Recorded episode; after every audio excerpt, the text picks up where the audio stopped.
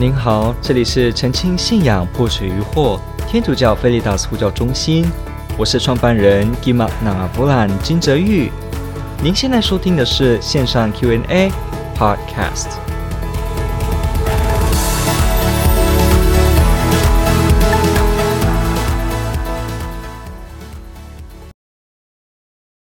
今天的第一个我们要看的问题呢，叫做神学是啊、何谓神学？是否可以更具体的讲解说明呢？哦，感谢你提的提的问题，因为这问题问得非常好。我们知道，一个基督徒常常会说：“哦，我去神学院读书，我去受神学训练 （theological training）。”但是我们听到这样的词的时候，会不知道这个科目究竟是在学什么。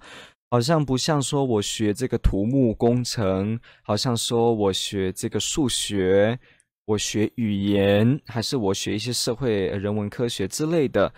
好像说，诶，我是去就人间的一些特定的领域，比方可能是史、历史，可能是人类这个主题，可能是在自然科学方面，可能是医疗方面，可能是科技，可能是生物应用在科技上面的一个交错关系做的反省，以及其中做的延伸应用。那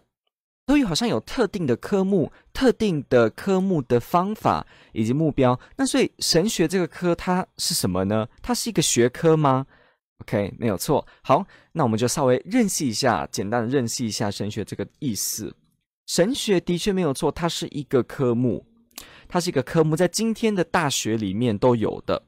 呃，当然，我现在不是指这个亚洲，亚洲不一定大学都有神学系，但是在欧洲，好，在美国。我们可以说，这个传统以来，神学是一直以来很重要的一个学科，甚至在很多的老大学里面，神学或跟哲学这个领域呢是最 top 的在念的。也就是说呢，它是呃。要求他的里面在读的人是更为精英的哈知识分子，他去学，所以有些人以为说神学这个词就表示它是某种宗教自家娱乐，所以呢里面的人谈的都只是特定宗教议题，它没有什么学术上的重要。好，其实不是的，在如果我们了解这个欧洲一直以来大学制度兴起，从中世纪慢慢一直到后来，我们会发现其实神学这个科一直都有它独特的角色。所以，第一个千万不能直接的说，哦，神学这个科目是一个很奇怪、很无聊，而且是一个很自家玩的游戏。好，它是有很严谨的系统的。那再来，我们就看一下神学，它它这个字词的意思是什么呢？我们说 theology，这个 theol 的前面这个是 theos，theos 这个是希腊文神这个字，希腊文的神叫做 theos，所以 theology 神学这个字前面是神。那 logy，logy，哈，logy，或者是可以只说这个 logos，这个 logy 呢，你可以理解成它是一个学问的延伸，学问的讨论。所以也就是说，theology 就是对神这一类的东西做一个延伸跟讨论，也就是说是对神的研究。那对神的研究，有人就很飘渺说啊。神的研究，所以呢，是不是跟宗教系好像差不多呢？宗教系也在研究宗教的东西，可是呢，有一点差别的，因为呢，宗教系它是以人文的方式，以历史或者是说啊、很多的这个，包括还有这个文献的考证，还有这个呃，跟人类学的方法又有重叠的方式去做一些探讨。你可以说去做一些宗教的呃探源，民族志里面去做探源。所以它的这个部分是可以说是针对人拥有宗教这件事情，人有宗教现象，去对宗教现象做一个解释。那神学呢，它比较不一样，神学是特定对于神这个主题的相关的讨论做的一个系统的推论跟整理。那当然喽，呃，你听到这边你会发现一件事，就是哈，那这样的话，我好像听过有人说，呃，人人都有神学，每个人都有自己的神学，那这样说是不是是对的呢？好，那其实也对也错哈，因为如果我们说神学是一个叫做对神的理解，对神这个主题做的一个研究的话，那呃，那这样的话，每个人都有一定的神学。因为每个人都可以思考有关神的事情。好，什么叫神的事情？我这里指神的事情是很通泛的，指比方说精神世界，比方说彼岸，比方人的灵魂啊，这相关的。也就是说，似乎是在探讨非物质性的领域。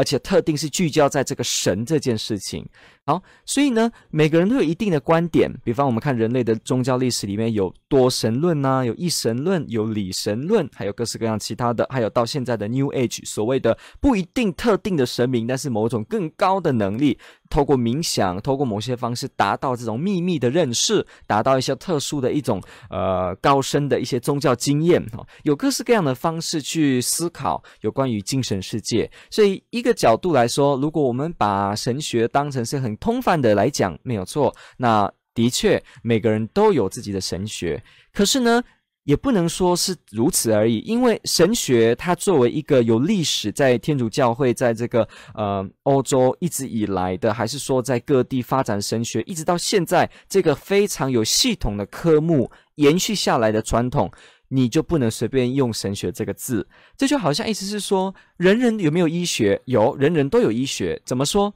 因为每每个每个人对人体的健康都有一定的见解。比方说，东方用所谓的气，然后可能有些地方用所谓的民俗疗法，那用特别的一些食物的方式，食物疗法，或者呃，有的人也用音乐的方式治疗。每个人对于怎么样达到身体的疗效。啊、很多时候都可以有自己的一个见解，每个人有自己的养生之道。可是呢，这不表示没有一个叫做 medical study，叫做医学这件事的一个严格的意义。不表示你可以自有自己的呃医疗观。但是不表示没有一个真正叫医学院，而且有自己严谨的科目，里面有这些内科学，然后呢神经学，然后呢生理学、解剖学、免疫学、微生物，啊等等的细菌、病毒、寄生虫，还有呢对相关的一些手术啊，内科、外科，还是说医疗行政，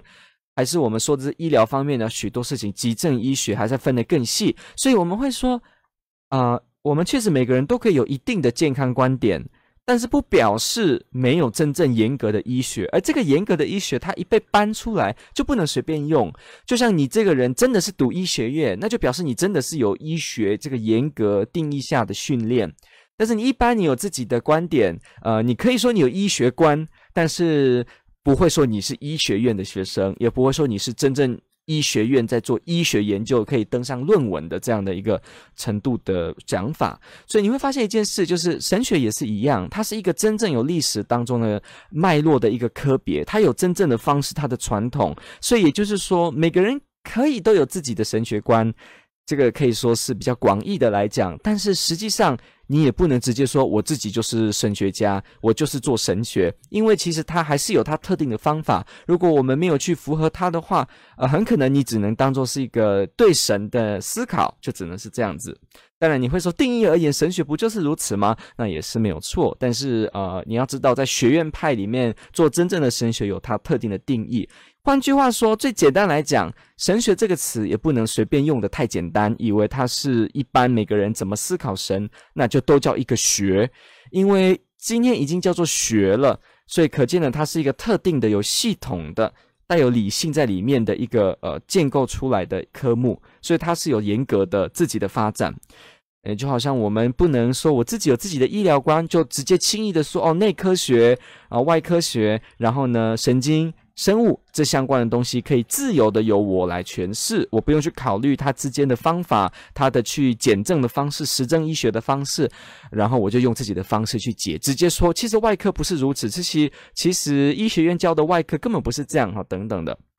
好，这是很困难，所以我们要了解到这个部分。好，那既然神学它是对神的研究，而且它有自己历史的定义跟脉络。好，而且它在历史上也不是一个随便无稽之谈，它是真的在大学里面有它的地位，连今天都有所谓的神学系，也有真正的神学研究者等等的。好，那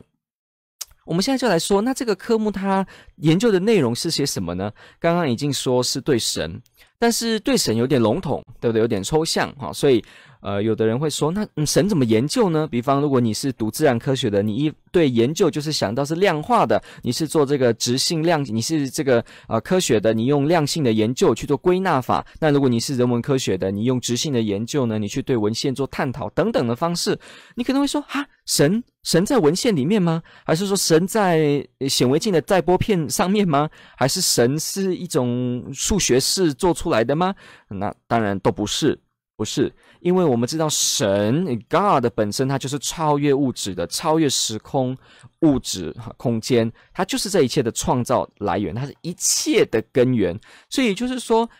你去研究神的时候呢，你没有办法说，我直接用人间的任何工具就直接把它完研究完了，这不可能。甚至你也不能说我用显微镜去观测神，我用这个呃天文望远镜去观测神，没有办法的，因为神不是这样子物质性能够被你限制做研究。哇，那这样子神的部分他怎么研究呢？OK，那不要忘记喽，人是精神性的动物，人有思考，人有意义。人有灵魂，有精神，人也可以吃饭，也可以打篮球，也可以呃睡觉起床，也有身体啊。你发现到，所以人竟然有精神的层面，所以也就是说，人对于精神性的这个神、精神的这个领域呢，它是有一个基础可以做思考的，因为人本身就有这样的构造，我们人就有。会去想到意义，去想到这种非物质性的东西，所以这样的情况的话，那就表示我们有一定的能力，能够去谈论有关神的事情，因为神也是精神性的，所以精神性的话，那我们的思考精神性就表示有个共通点，都是精神性，所以也就是说，我们一定有一个。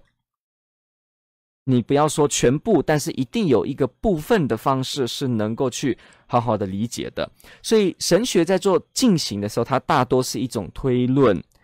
你可以说它有逻辑的推论，那你也可以说啊、呃，它有这种思考方面的辩证，它有各式各样方式，包括用演绎的方式，那还有做反省的方式等等的进行的方法。所以你看。这个科别呢，就有一点像是人文学院去做的这种质性的研究，去探讨、去深入了解这个呃出现的文献或者这些内容、这些说法背后的意义是没有错。神学呢，它不是说自然科学讲的这种去做仪器、做实验、去做检证，不过它一样是严格的进行思考推论的。所以很多学哲学的人，他也去跨领域去学神学。所以为什么在天主教的神学教育里面，学学神学的人通常他都要有哲学的训练，因为这个部分涉及我不用工具，我不用仪器，我能够做单独思考这个领域，也就是哲学。我这个部分学好的时候，我用这样的一个呃有的模式，我继续去做对于神的思考，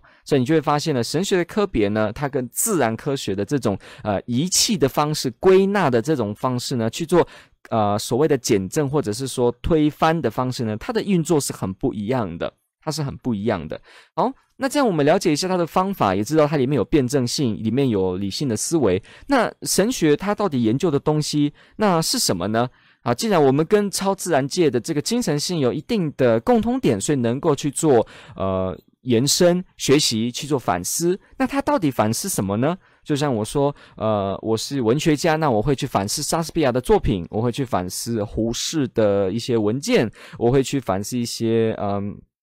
许多的文学家的内容。那既然我在反思有反思的对象，那神学有没有反思的对象呢？当然就也有。它首先而言呢，神学反思的对象就是对神，包括你用概念去想神是什么。再来呢，因为神他的这个跟人的互动。透过各样的方式，以天主教来说呢，他透过旧约的先知，他也透过这个圣经作者写下来，也透过教会，也透过耶稣基督。所以以这样的话，所以神的痕迹，或者说神把自己介绍给我们的时候呢，他所介绍给我们的这些资料，好像我今天给你一个介绍，说是这是我的名片。那这个名片我留给你，那我人不在了，你还是看名片可以研究有关于我一样的。我们也许不会说直接现在看到天主本身，啊，但是我们有透过他所留给我们的名片，包括他对先知的启示，他在奇迹方面，他在圣经方面。啊，不只是这些，哈，在人类历史上面，还包括说他在呃世界上的这个经典，或者说各式人类文明的生活当中留下的一些痕迹。所以在这个部分，我们透过找这些痕迹来思考，去进一步的去想有关神的事情。所以呢，没有错。我们说主要要研究的对象是神，但是你透过的方式呢，你没办法说直接对神本身，因为我们人目前在人间也不是直直接接的碰到神，我们是间接的用类比的方式，而不是直直接接。那个是要到来世的时候，我们才直直接接的面对天主，直接的去知道他。所以呢，啊、在人间的话，我们能做的，你可以说大多都是一种间接性的。神学就是间接性的从人间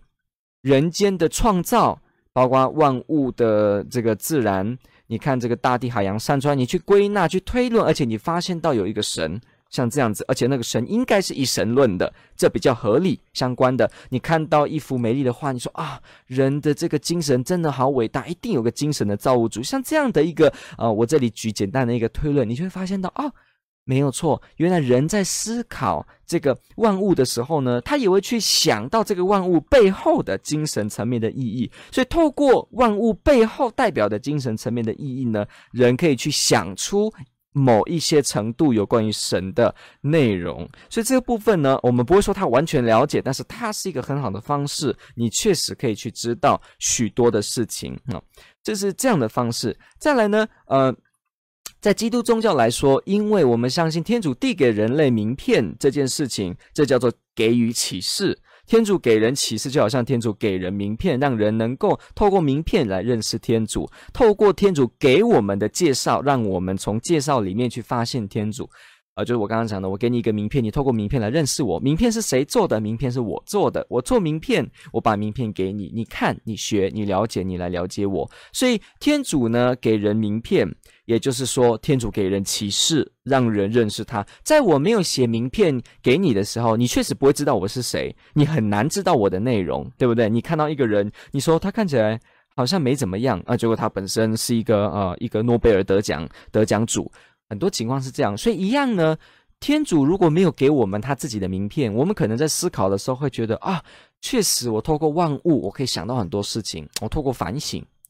那然而呢，如果天主给我们名片，你就更去了解说啊，天主究竟怎么样？所以呢，天主给我们名片，天主给我们启示，我们可以从启示来认识这个真正的神是怎么样。所以神学在研究的时候呢，除了前面讲的去研究万物各个方式里面各个学科上面背后的精神意义，去从中找到神这样子类型的东西的时候，我们还有一个方式就是去研究启示。了解吗？去研究天主给的名片，那这个名片究竟实质来说是什么呢？我们说它在圣经当中的显现，圣经当中的记载，它在于天主透过教会以领导出来给的这些说法、这些命题，那还包括历代的这些神学家的反省、教父、教会的这些呃思想家提出的反省等等的。所以呢，在天主教的神学里面呢，他就会去研究这些东西，研究这些天主给的启示里面呢。启示里面怎么样去说明天主？怎么样让我们更好的理解天主？所以没有错，他可以有很严格的从启示中去做学习、去做研究，也可以从启示以外周边的一切人间的万物来做研究。其实你说启示以外就是人间万物，这个分法也不见得对，因为一切万物其实都可以说是天主的启示，因为天主无中创造了这一切，所以人在这宇宙万物观察这个世界的时候，其实。已经在观察神的创造跟神的计划了，所以这样的话也是一种给的名片。不过我在这里呢，还是比较严格的分说，他给的名片是特定的，指刚刚讲的那几个类别，圣经啊这些方面的。所以这是天主教的神学 （Catholic Theology），它在进行的时候特定的一个范围。它跟呃，你会听到有叫做佛学啊，别的神学，别的宗教的神学，所以没有错，神学这个词在别的宗教也可以被使用，甚至有他们自己的发展跟自己的。工具，毕竟你要知道，神学这个字啊，theologia 本身就不是基督宗教的词汇，它也是借来的，跟希腊的哲学借来的一个词。所以也就是说，啊、其他的在希腊哲学、在希腊文化、在各个文明，其实早就有啊，尤其希腊早就有发展所谓神学了。亚里士多德的形上学 （metaphysics） 就是所谓的神学，在他的定义里面，就是神圣的领域的研究就叫神学，所以呢，也就有了。可是呢，因为我们今天讲的这个是天主教的神学，所以特定的就是指我们前面讲的这几个点。在某些的宗教的情况当中，这个所谓的神学就不会有我们刚刚讲的什么名片启示哦，不会哦。有的宗教是不相信神给名片的，他认为神没有给名片这件事，没有给启示啊，神是不跟人来往的。所以这样的话，这样的观点下做的神学就会跟天主教的神学很不一样。所以你会发现这样的一个事情。好，那这个。最后，我们就可以说介绍了几个有关神学这个词呃的部分。那这个神学呢，它在进行的时候，它的目的究竟是什么？研究神，这究竟是什么？如果说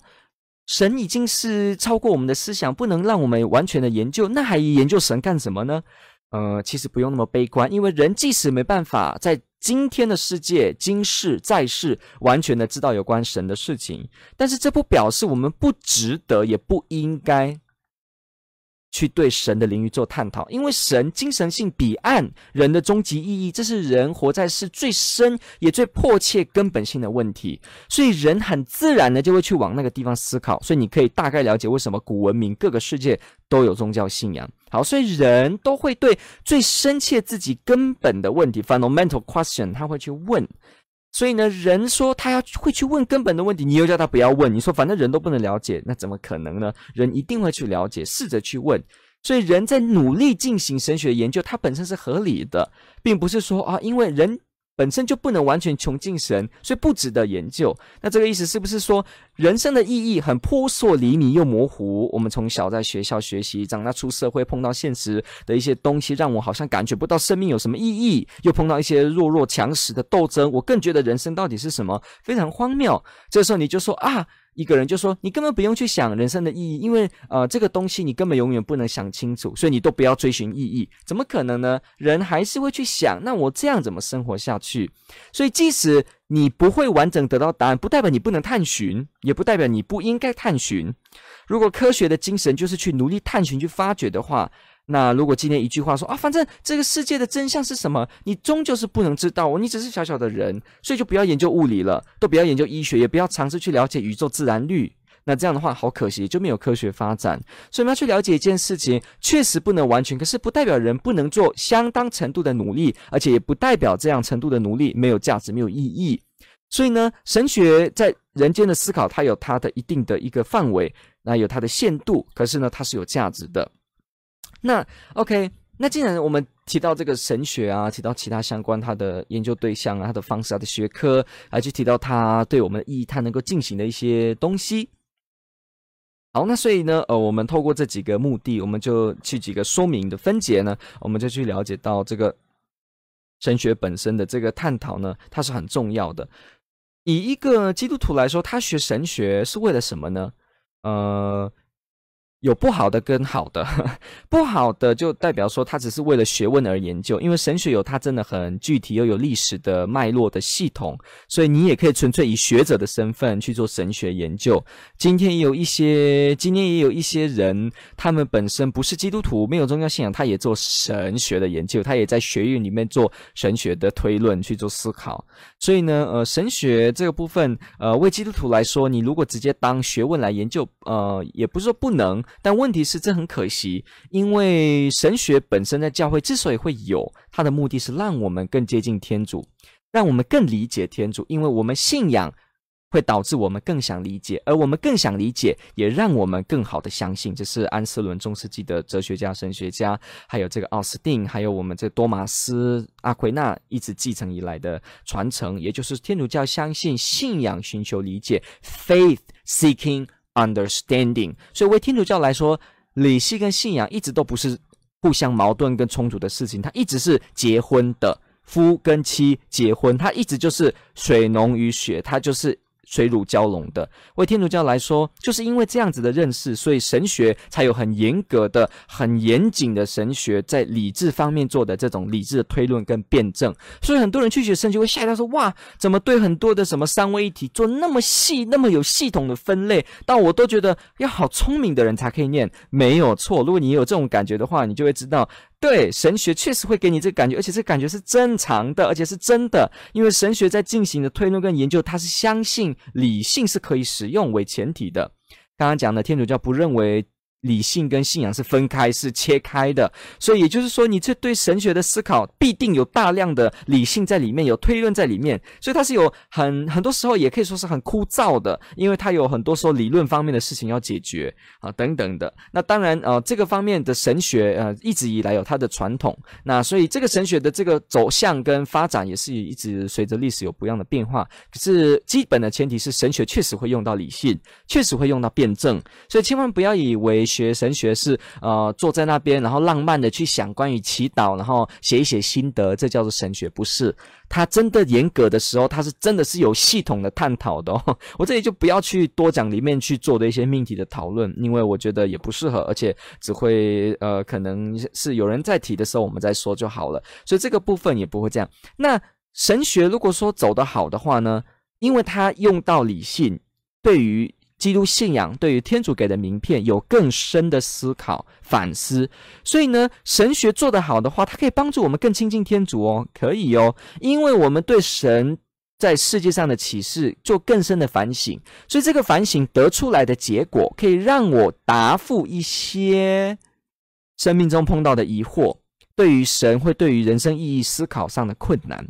还有对于真相是什么，能够做更进一步的理解，所以。如果说我们都不要思考这种很困难的答案的话，那必定我们就会很困惑。但是神学就是敢对这种很复杂、困难的这种有关于精神世界的题目做探讨，所以呢，这样子就会导致你更有方法能够解决一些你碰到的困难。所以神学的发展在教会一直是很重要。你可以不用去当神学家，但是神学家一直都会在，因为他们必须对当代、近代、后现代各式各样的方式做出反省，来让基督信仰能够。使世界能够理解，而且在当今的思潮脉络当中，仍然可以知道哦，神这件事为什么对我们仍然是有意义的。那你要说明意义，就要用势必用到理性跟推论。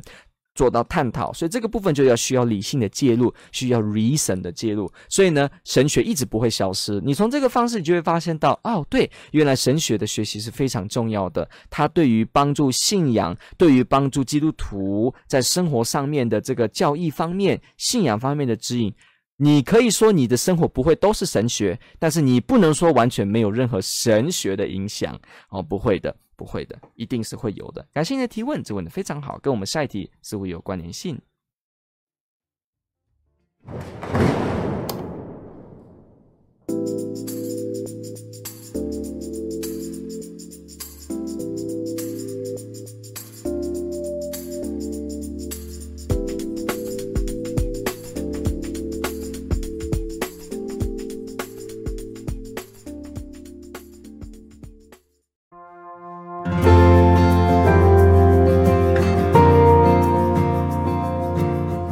感谢您的收听。若您喜欢本系列节目，支持护教学与福传相关推广，